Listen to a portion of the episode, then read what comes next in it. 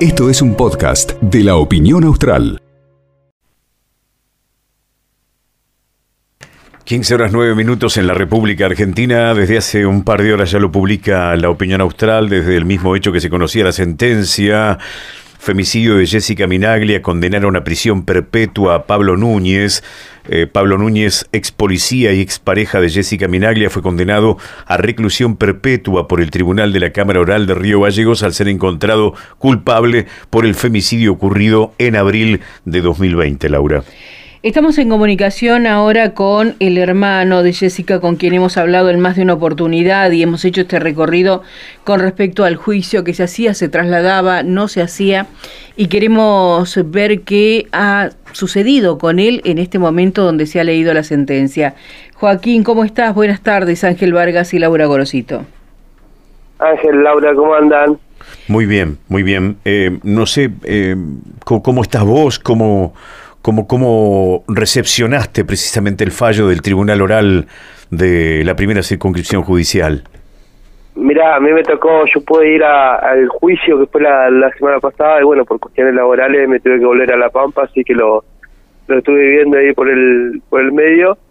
Este, es lo que esperábamos, si bien se genera mucha mucha ansiedad hasta hasta la hora, hasta el minuto previo que dio la sentencia, eh, pues bueno, miedo, viste, tienen la verdad que muy buenos profesionales contratado el, el femicida y por más que estaban todas las pruebas, eh, a uno le genera también temor que no, no sea la condena que, que se merece y que estamos esperando. Pero bueno, gracias a Dios esto nos, nos da un poco de consuelo y para mi punto de vista marca un precedente en, la provincia sobre los hechos de femicidio.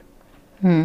Sí, nosotros recordábamos que desde el año 2018 en Santa Cruz no se ha sentenciado, no se ha dado, eh, la justicia no se ha llevado a ningún juicio donde eh, un femicida se haya juzgado, por lo menos con este tipo de, de sentencia, ¿no?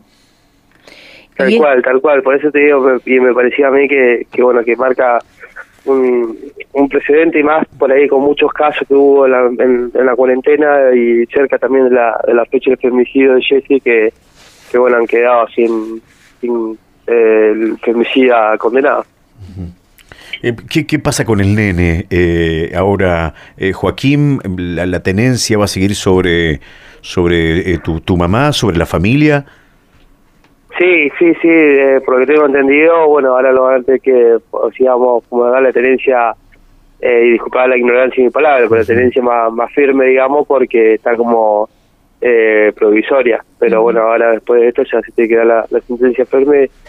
Y bueno, la liberación sobre la, casa de mi hermana, que bueno, hace tres años que está estaba cerrada con todas las, las pertenencias de ella adentro, igual que su vehículo y demás. Así que, que bueno, ahora toda la liberación de, esa, de esas cosas.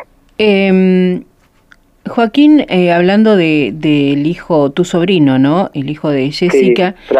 Eh, Fran, ¿qué, ¿qué, pasa con, con los padres, no con los abuelos paternos de, de del femicida de, de tu hermana?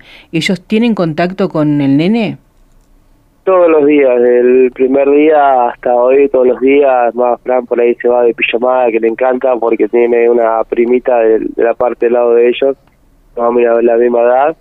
Así que todos los días, el primer día, tuvo contacto. Nosotros siempre supimos y entendimos que que los padres de, él no, no, tienen la culpa y, no se le puede negar tampoco el, el amor a, su nieto. ¿Vos sentís que, que esto puede llegar a, a, movilizarlos para contener a otras familias que todavía no llegaron a juicio, para poder contenerlos y decirles cuál es el proceso y cuál es el camino que hay que seguir con respecto a la contención psicológica, ¿no? Como familia, como personas que sufrieron la muerte de un ser amado y que tuvieron que lucharle, que recorrer un camino terrible hasta el juicio? Sí, sí, sí, bienvenido sea cualquier tipo de oyente que me esté escuchando que haya vivido, o usted, yo no quiero, ¿no? Pero que, le toque una situación familiar, eh, una situación similar, este, sí, sí, sí, porque obviamente que, que nosotros recibimos muchísima ayuda de toda la gente y cuando uno recibe tiene que dar el doble este así que sí encantaría encantados estaríamos de, de, poder ser parte de, una situación así ojalá como te digo que no no haya eh, pero bueno es algo que lamentablemente estas cosas eh, pasan pasan y cuando uno menos la espera. Joaquín y cómo tomaste la empatía el acompañamiento de tanta gente gente que la conocía e inclusive gente que siguió el caso cierto y que eh, estuvo eh, de alguna manera tratando de, de, de, de, hacer presión para que llegue pues, de alguna manera la sentencia que todos conocemos. ¿Cómo, no, cómo, cómo, cómo eh, te cayó la empatía, el acompañamiento de la gente en definitiva? Fuerza, por ejemplo, cuando fue los tres días de, juicio, este salía y bueno, había muchos compañeros de Jessica, muchos vecinos allegados, personas que siguen el caso, como, como decís, afuera cantando y pidiendo justicia y nombrando a la Jessie y como que salí muy estresado de adentro del juicio y lo encontraba afuera de ellos y, es como un apujoncito bajo, viste, como para decir, dale, dale, dale, dale, seguí que, que se tiene que dar y bueno, fue así. Eh, ¿Qué sentiste en el momento que veías eh, en vivo, en el momento preciso en que decían cuál era la sentencia? cuando dijeron que dan eh, que no dan lugar a la nulidad y que fue por eh, unanimidad de, los jueces a ella me imagino que iba a hacer la cadena la, perpetua y, no como decía mi pareja recién hablando eh, creo que la última vez que lloré de alegría fue cuando nació mi último nene que tiene ya cinco años porque nunca había o sea ese tiempo no no había podido llorar de alegría como lloré hoy Sí, yo venía escuchando la radio, justo venía escuchando esta radio, y cuando estaba la sentencia, este, y pensaba, Joaquín, en, en el semáforo, pensaba, digo, qué injusto, ¿no? Porque este tipo finalmente puede pasar 20 años en la cárcel, quizás un poco más, pero la vida de tu hermana no la recuperas nunca más. Pero ojalá que pase los 20 años y más, y ojalá que pase hasta que Francisco sea mayor y, y si decide verlo, que lo vea a la cara a su propio hijo que le diga por qué hizo lo que hizo. Y yo creo que esa va a ser la, condena más grande que, que va a recibir, si por lo menos sienta amor hacia por su hijo, creo yo que esa es la condena más grande que, que va a poder recibir. Y sí, es cierto, esta persona arrebató no solamente una, porque arrebató la vida de Jessy, se le arrebató la madre a su hijo, eh, una hermana, una hija, un amigo, una compañía de trabajo, tocó muchas, lastimó muchas personas.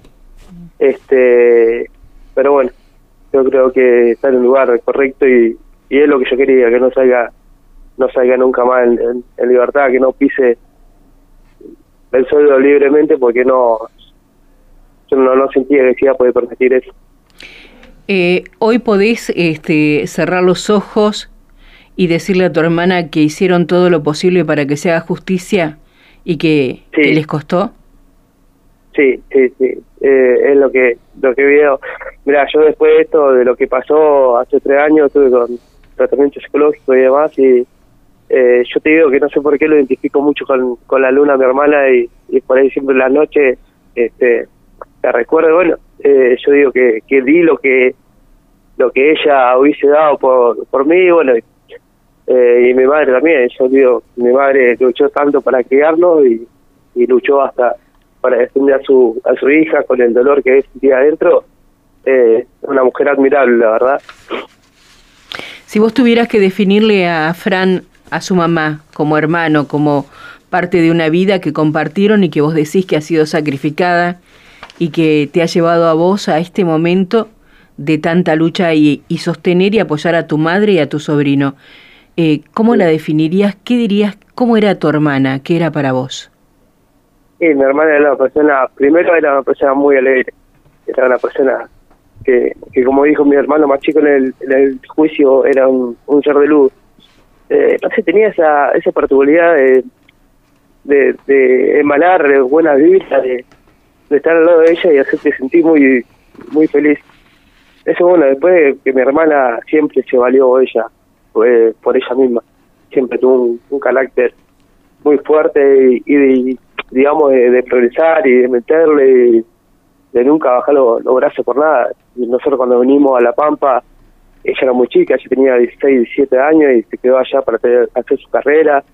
Y imagínate una chica de esa edad, lejos de su familia, estudiando y demás, y siempre fue una, buena chica que, que luchó mucho por su vida. Pero bueno, lamentablemente eh, le faltó mucho por vivir también. Eh, Joaquín, bueno, nosotros desde aquí te mandamos un abrazo gigante para vos, para tu familia, y creemos que también se hizo justicia, así que eh, seguramente en algún momento volveremos a hablar, pero me parece que este ciclo quedó aquí cerrado. Tal cual, esto, esto gracias a Dios ya esta situación de, tres años ya eh, cierra hoy. Este, ya recuerdo cuando pasó todo que viajé para allá de estar repartiendo papeles eh, con mi número de teléfono y si alguien había visto algo porque tenía miedo que no, la policía no investigara como debería y hoy tres años después me encuentro con que le dieron perpetuo el femicidio así que es algo que, que siento que, que cierra esta etapa y bueno ahora continuar y y a criar a ese hermoso hijo que dejó acá para que sea una gran persona en la vida. Gracias, Joaquín. Te mandamos un abrazo. Un abrazo. Dale, hasta luego. Hasta luego.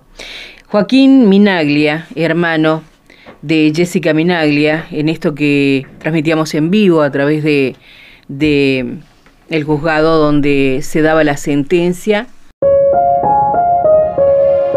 Esto fue un podcast de la opinión austral.